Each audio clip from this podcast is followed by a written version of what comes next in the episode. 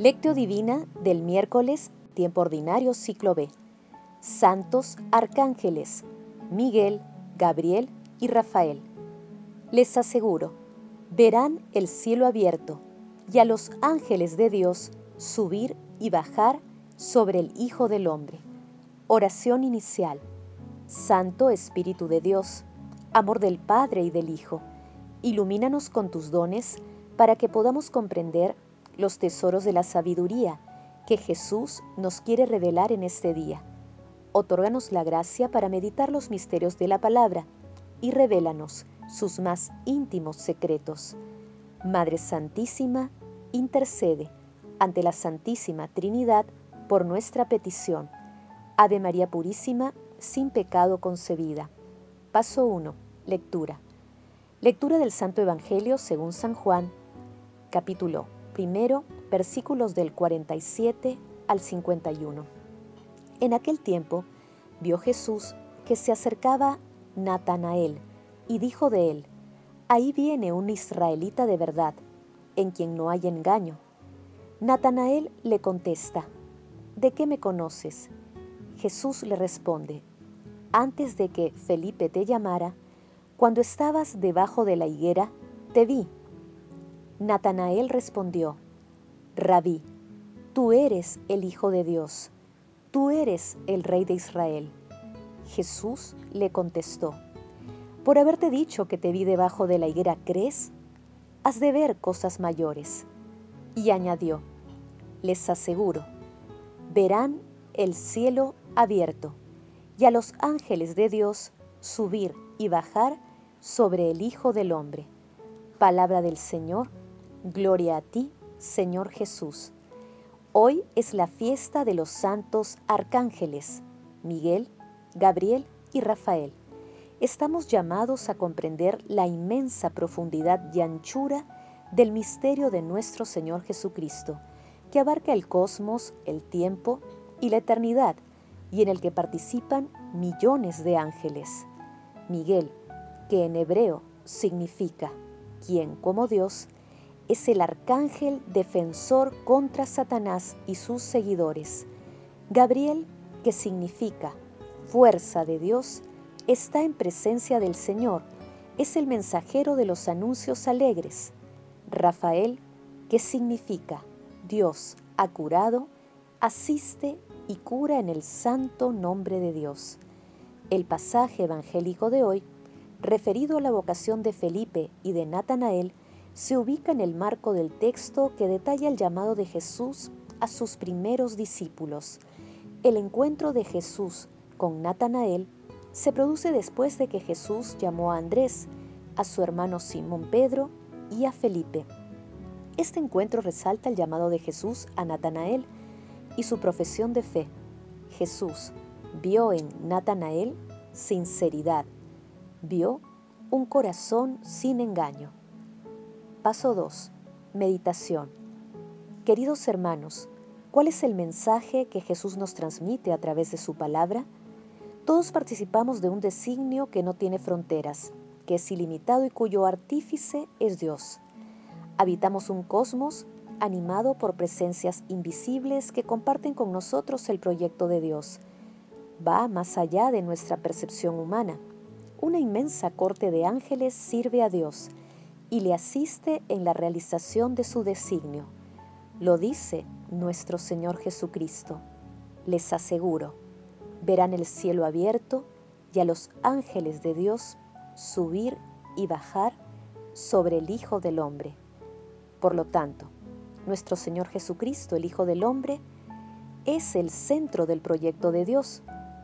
Padre, por ello, así como a Natanael, Jesús nos llama a todos a salir de debajo de la higuera, a apartarnos de toda costumbre mundana para seguirle y purificar nuestra alma y vida.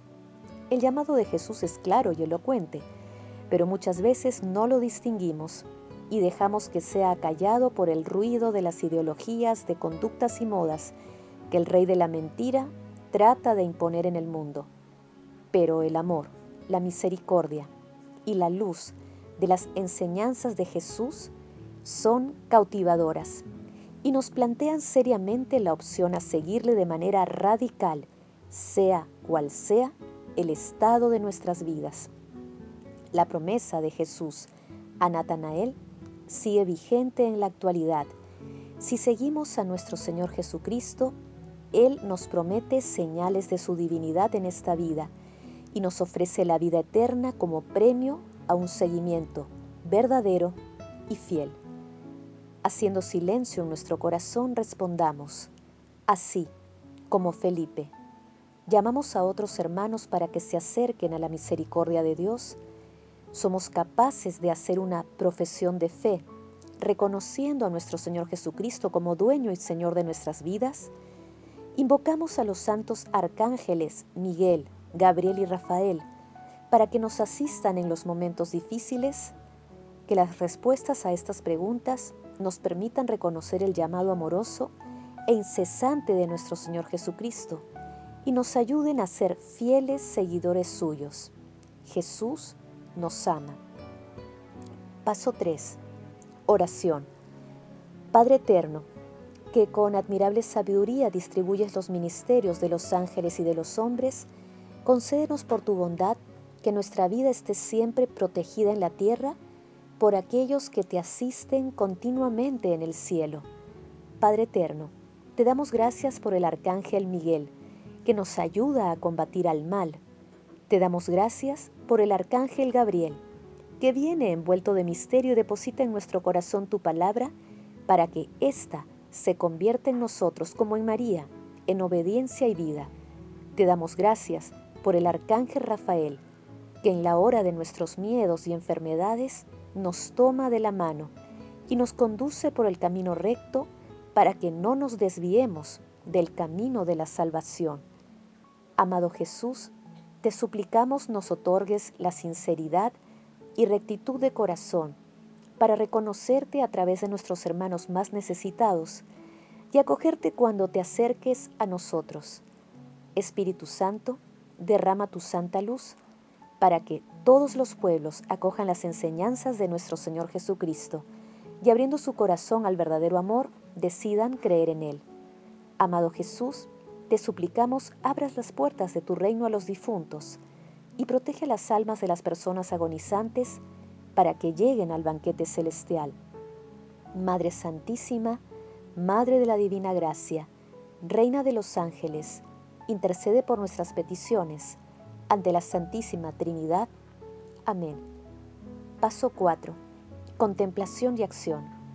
Hermanos, contemplemos a Dios a través de un texto de Padre Evdovik Brimok. Según los padres, los ángeles personifican las potencias celestes y han sido puestos por Dios junto a los pueblos como guías. Los ángeles toman una parte muy activa en la existencia histórica del mundo llevan a cabo bajo la guía del arcángel Miguel una batalla contra los demonios, potencias de la nada y remedos de los ángeles, y salvaguardan el orden cósmico. Según San Basilio, los ángeles del juicio pesan las almas. Ellos que asisten a toda acción divina están presentes de un modo particular en el martirio.